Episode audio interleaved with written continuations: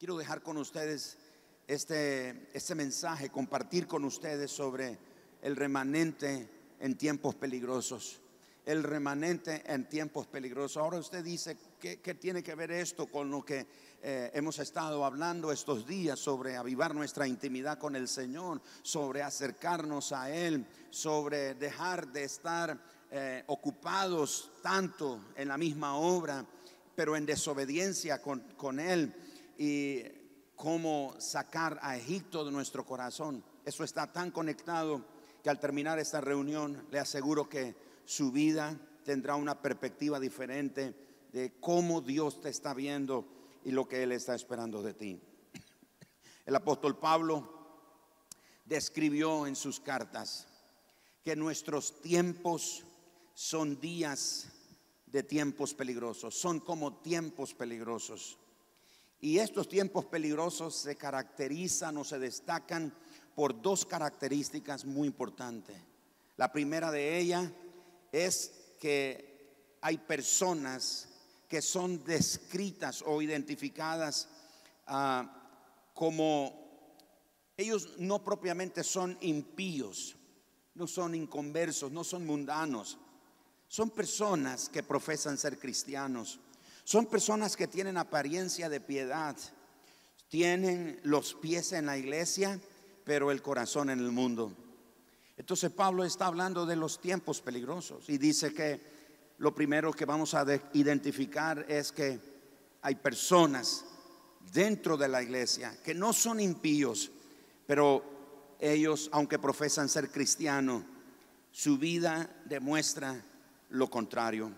Lo segundo que destaca este, estos tiempos peligrosos es que van a ocurrir en nuestros días de libertad religiosa. No van a ocurrir en los días de persecución. No van a ocurrir en los tiempos de oposición o de rechazo al Evangelio.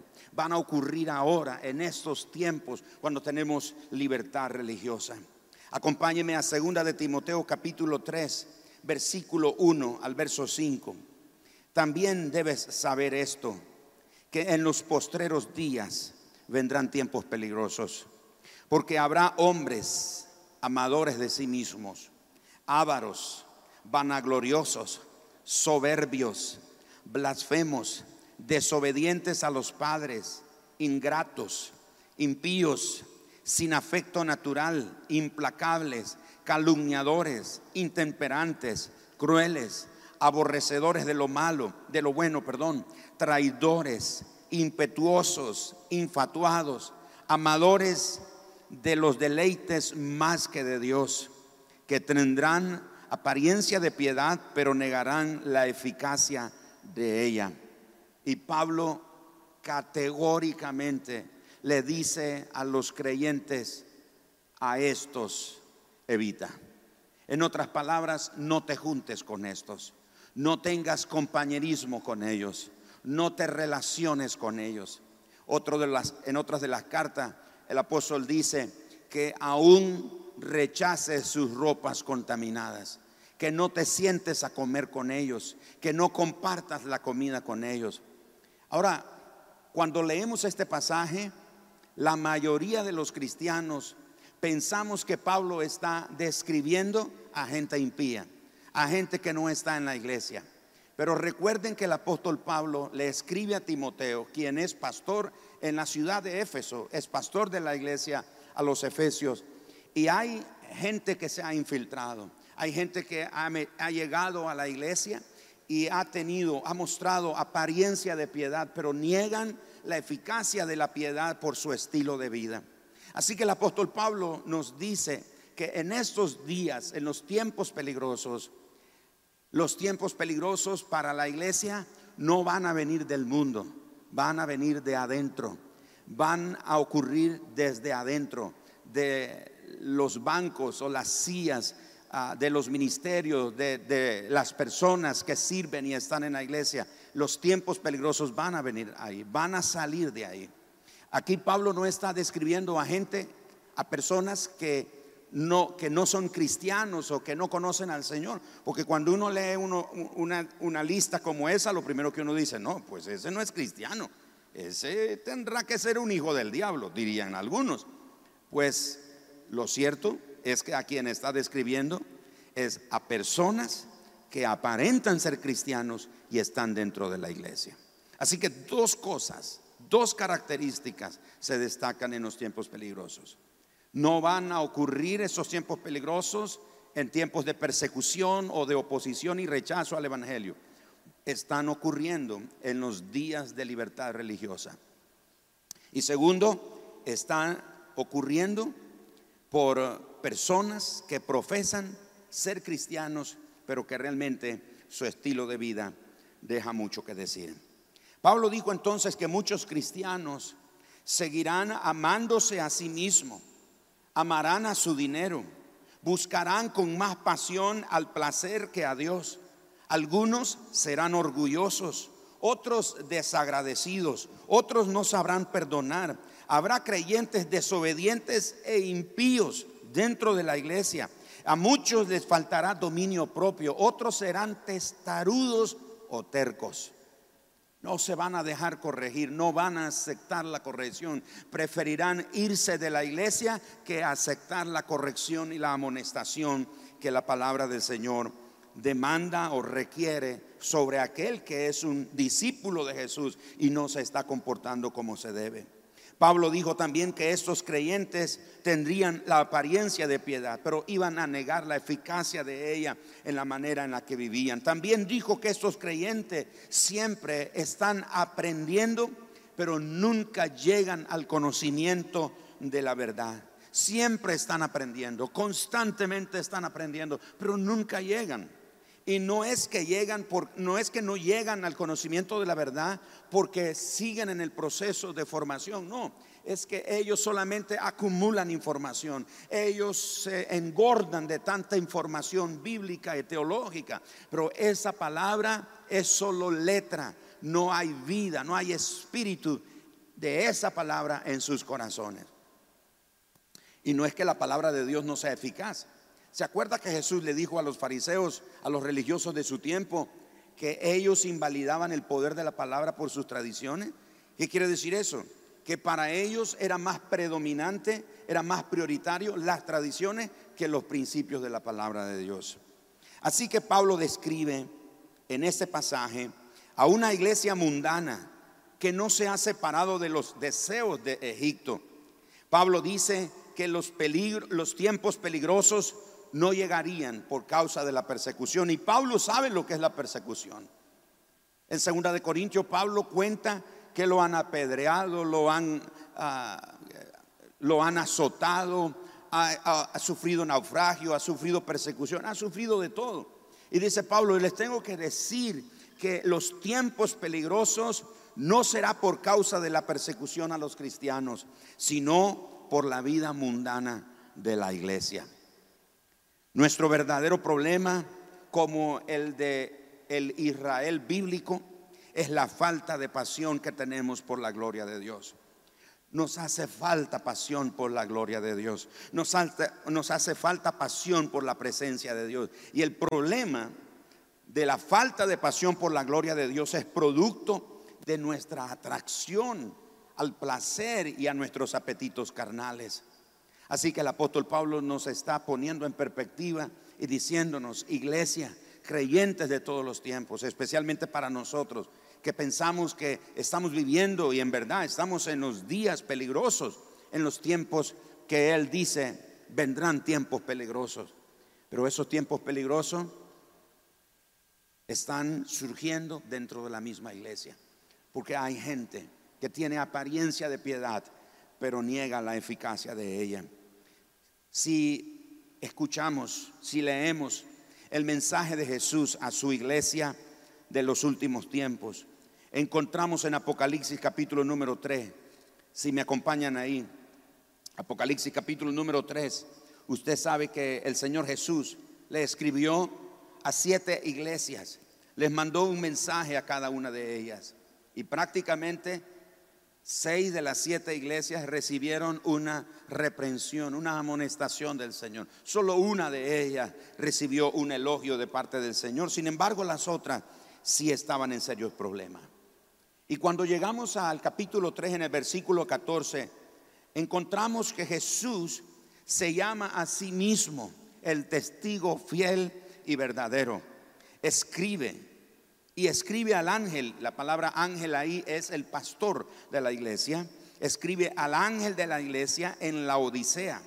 He aquí el amén, el testigo fiel y verdadero, el principio de la creación de Dios dice esto. Notemos que Jesús aquí se llama, se identifica como fiel. La palabra fiel aquí quiere decir que es coherente y constante. Esa coherencia de Jesús es constante, no es interrumpida, no es cortada por algo. De ahí que el apóstol Pablo lo llegó a decir de esta manera. Si nosotros le negaremos, Él permanece fiel. Él no puede negarse a sí mismo. Así que Jesús se describe aquí como fiel, diciendo que Él es coherente y constante. Luego la palabra verdadero significa que Él solo habla la verdad. En Jesús no hay mentira. En Jesús no hay verdad a medias. En Cristo no hay una verdad mezclada con mentira. En Él solo hay verdad. Así que Él habla solo la verdad, aunque ésta no sea agradable. Aunque la verdad que Él habla no sea agradable a nuestros oídos, no sea agradable a nuestro corazón, no sea agradable a nuestra condición.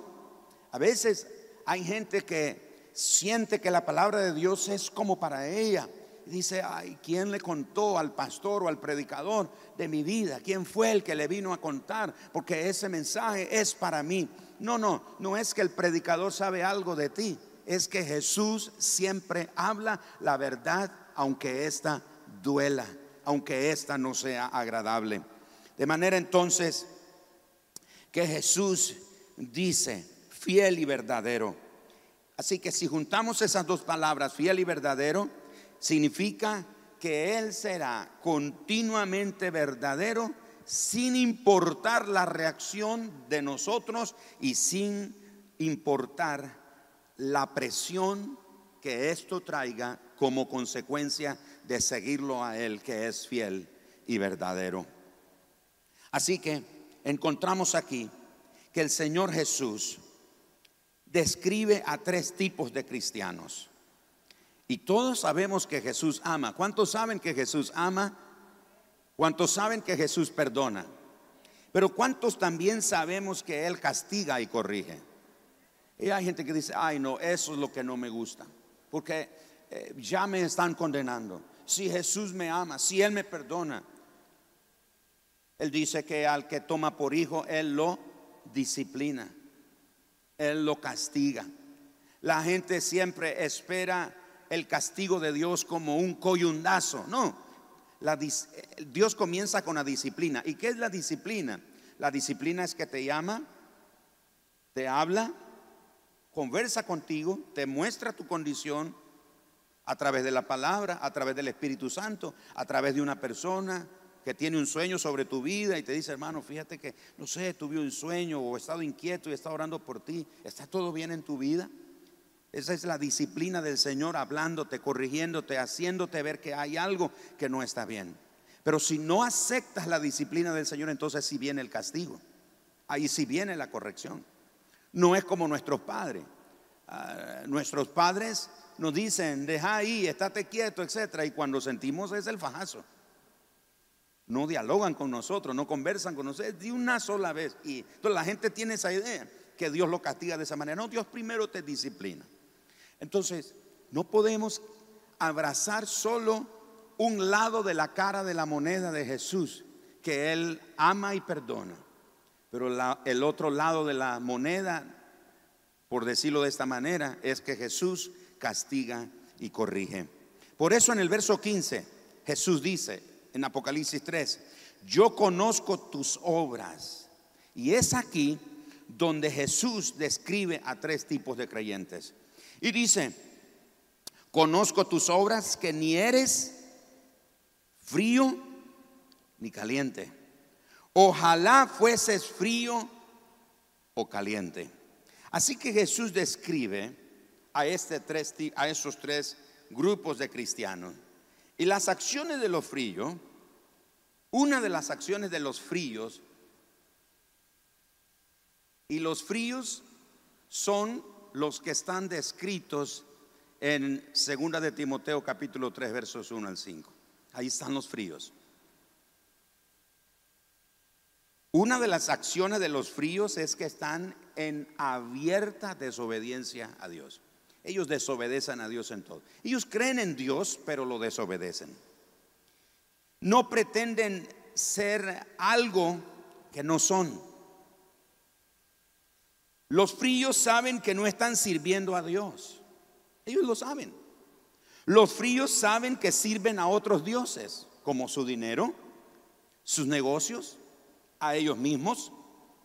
Los fríos viven por el placer momentáneo en parrandas y en desenfreno. Ellos saben que son así. No es que ellos eh, disimulan, ellos lo saben. Algunos que podemos identificar dentro de esta lista que Jesús nos da, los podemos llamar los calientes. Los calientes son consumidos por Dios. Ellos se han purificado de una manera que puedan acercarse a Dios. No es que son perfectos, pero ellos han caminado en ese proceso de santificación que ellos fácilmente entran en la presencia del Señor. A ellos no les cuesta eso.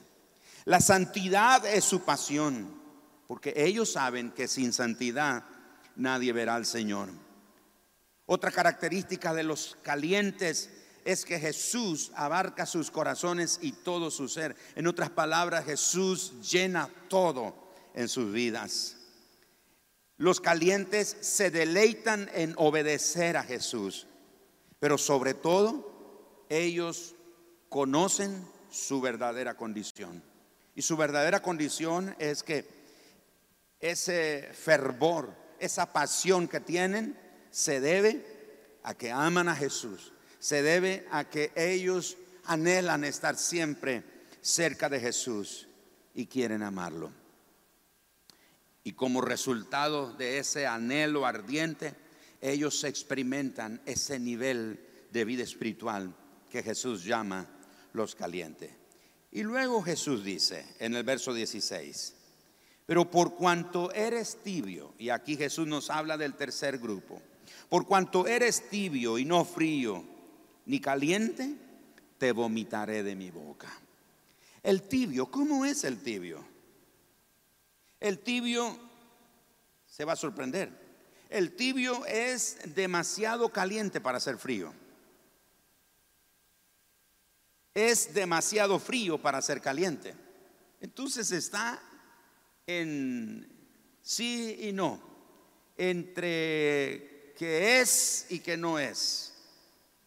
Tiene suficiente calor para pasar inadvertido con los calientes. Es una reunión donde hay creyentes fervorosos y ardientes y un tibio llega y él se conecta fácilmente. Otra característica es que es demasiado frío para escurrirse de manera disimulada entre los fríos. En otras palabras, ellos son como el camaleón, se vuelven como los que están a su alrededor. Si ellos están en una reunión donde los que hay solamente son fríos, ellos se aclimatizan. Si están en un ambiente donde hay gente fervorosa que ama a Dios, ellos también se aclimatizan. Pero ellos saben que todo es apariencia. Ellos lo saben. Están engañados se mezclan entre los verdaderos discípulos de Cristo, conocen la Biblia, entonan cánticos, hacen declaraciones correctas, pero están tibios. Entre los seguidores del mundo, los tibios quizás no beban ni fumen como los fríos, porque los fríos son así. Los fríos beben, los fríos fuman, los fríos bailan, y ellos lo saben, pero los tibios no. Los tibios no beben ni fuman Y ellos piensan que llevan una vida de manera correcta, que agrada a Dios, sin embargo están llevando una vida mundana. Obedecen a Dios solo cuando les conviene hacerlo. El frío no obedece a Dios. El frío está en completa desobediencia a Dios y Él lo sabe. El tibio, mm, si eso me conviene, voy a obedecer a Dios. Si no me conviene, me hago el disimulado que no es conmigo. Sin embargo, ellos son realmente motivados por sus propios deseos. De ahí entonces que Jesús dice en el versículo 16, te vomitaré de mi boca. ¿Qué es lo que vomitamos? Vomitamos lo que no puede ser asimilado por nuestro cuerpo o por nuestro organismo. Eso es lo que vomitamos. Por eso Jesús dice, vomitaré de mi cuerpo a quienes dicen pertenecerme, pero no me pertenecen. Otra descripción de los tibios, Mateo 7:21. Jesús dijo, en aquel día muchos van a decir, Señor, Señor, en tu nombre hicimos, predicamos, hicimos aquello, lo otro, hicimos cruzadas, oramos por los enfermos, le dimos de comer a los hambrientos, etcétera, etcétera. Señor, hicimos todo esto. Y Jesús cuenta en esa parábola, Mateo 7:21, que el Señor les dijo, apártense de mí, hacedores de maldad, porque no los conozco. Es decir, no son míos, no me pertenecen a mí. Pero Señor, estamos en la iglesia, pero no me pertenecía. Tu corazón no me pertenecía. Tu Dios era otro, eras tú mismo, era tu dinero, era tu negocio, era tu empresa, era tu tiempo, era tu hobby, era tu familia, eran las cosas materiales, las posesiones, eso era tu Dios, pero nunca fui yo. Pero Señor, yo oré y sanaste a los enfermos, qué bien, pero tú no eres mío. Esa es otra descripción de los tibios. Así que la pregunta esta noche para nosotros es, ¿estaremos en el grupo de los tibios?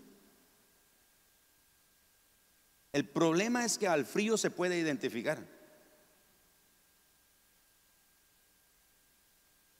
Al frío se puede identificar fácilmente. Ahora, por favor, no ande con un radar y este lo siento frío, frío, frío, frío. Tibio, tibio, tibio, caliente, caliente. No, tampoco ande así ahora, ¿verdad? Saludando a los hermanos. Eh, lo siento frío, hermano. Ah, lo siento tibio. No, no, no. ¿En qué grupo estamos? ¿En los tibios? ¿O somos parte del remanente de los calientes? Jesús dice entonces te vomitaré de mi boca. Ni los fríos ni los calientes están engañados en su relación con Dios. Escuchen, ni los fríos ni los calientes están engañados en su relación con Dios. ¿Por qué? Porque ellos conocen su condición. Yo he conocido cristianos, personas que han venido a la iglesia y su vida anda en desorden. Y cuando he hablado con ellos me dicen, sí, yo sé, pastor, que yo sé que yo ando en malos pasos, yo sé, lo sé. Lo saben. Es un frío. El tibio, usted necesita un discernimiento. Porque él dice, amén, aleluya, santo. Dice, wow, ese hermano, mira cómo está tocado por el Señor.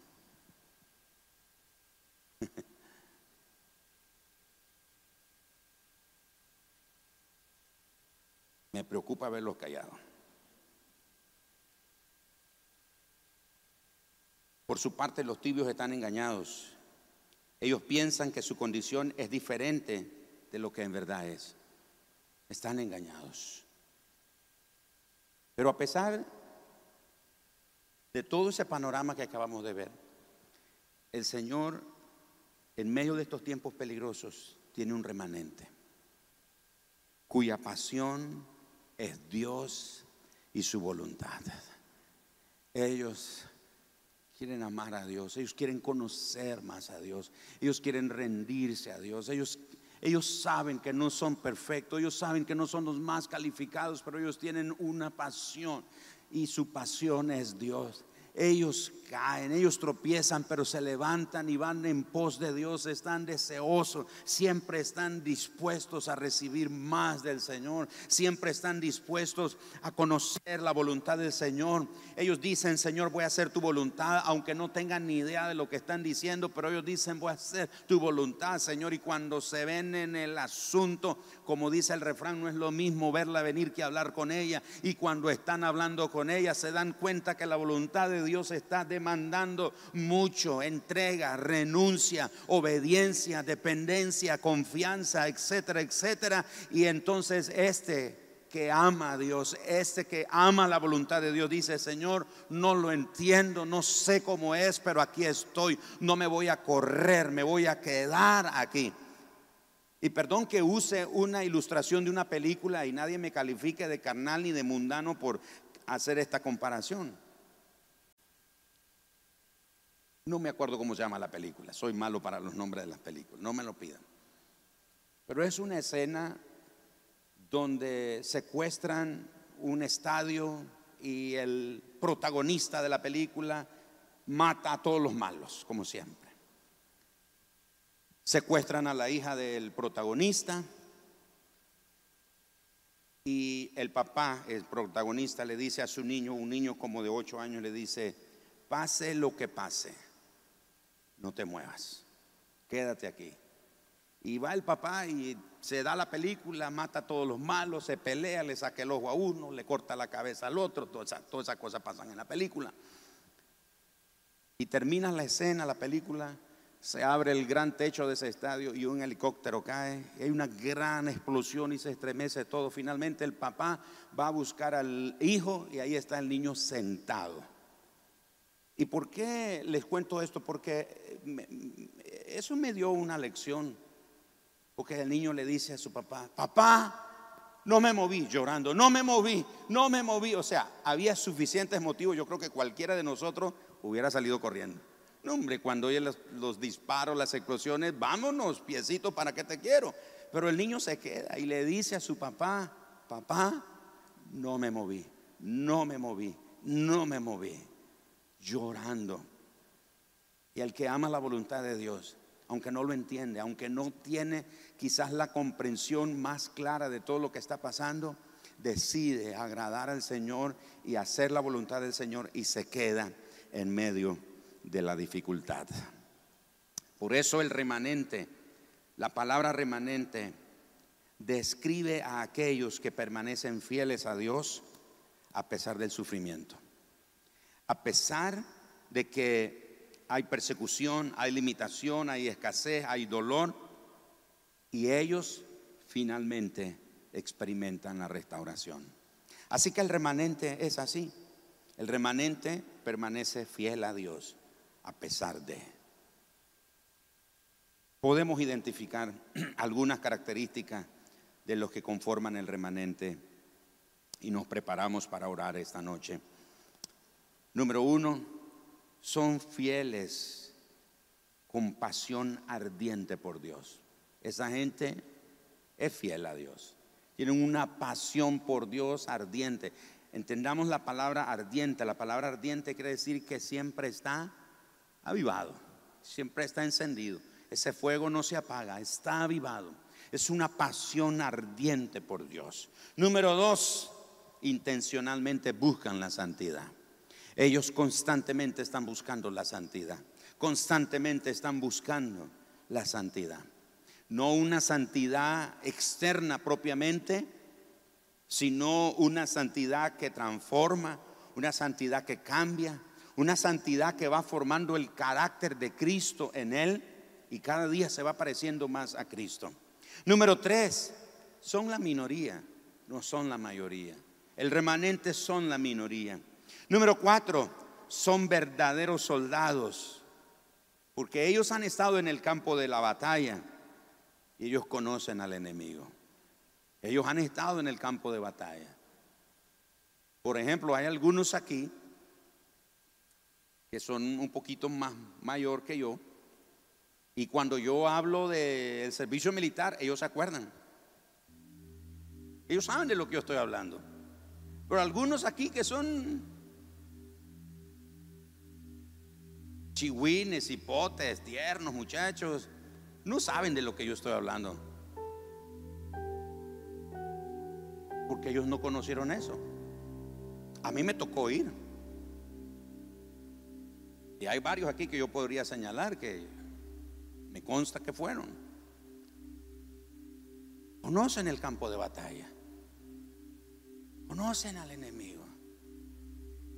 Por eso son verdaderos soldados. Y el remanente es así. Ellos han librado batallas. Ellos no pelean por la victoria. Ellos pelean para permanecer firmes. Porque la victoria ya nos la dio Cristo Jesús. 1 Corintios capítulo 15. Más gracias sean dadas a Dios que siempre nos da la victoria en Cristo Jesús. Usted no pelea por la victoria, usted pelea por permanecer fiel, santo, apartado, consagrado para Dios. Eso es lo que usted hace. Son verdaderos soldados, han estado en el campo de la batalla.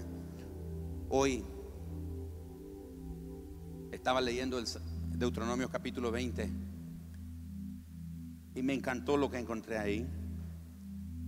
El Señor dice, cuando vayas al campo de la batalla, y te encuentres con un ejército que tiene carruaje y caballo o que está bien apertrechado y veas un ejército numeroso, me llama la atención lo que dicen los primeros cinco o seis versículos del capítulo 20 de Deuteronomio. Y dice, no les temáis, no se desalienten. Y hay una palabra que dice, no os azoréis. Esa palabra azoréis quiere decir no se perturben. No se angustien, no se llenen de angustia, dice, porque Jehová vuestro Dios va contigo. Así que el remanente va al campo de batalla, enfrenta batalla, pero ese remanente sabe que el Señor su Dios no solo está con ellos, va con ellos al campo de la batalla.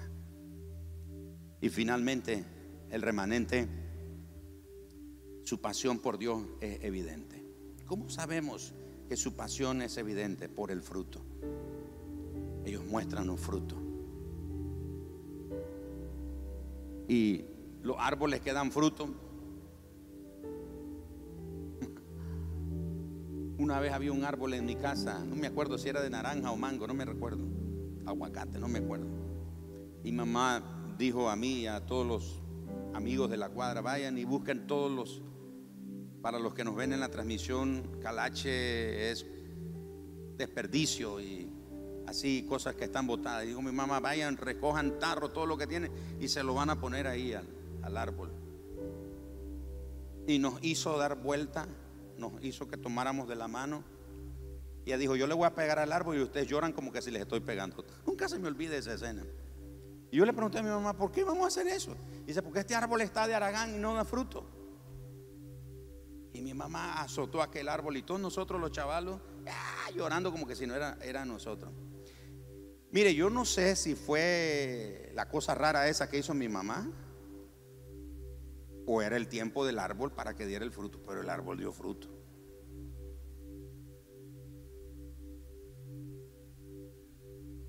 El fruto de la pasión por Dios se ve. No hay que azotarlo.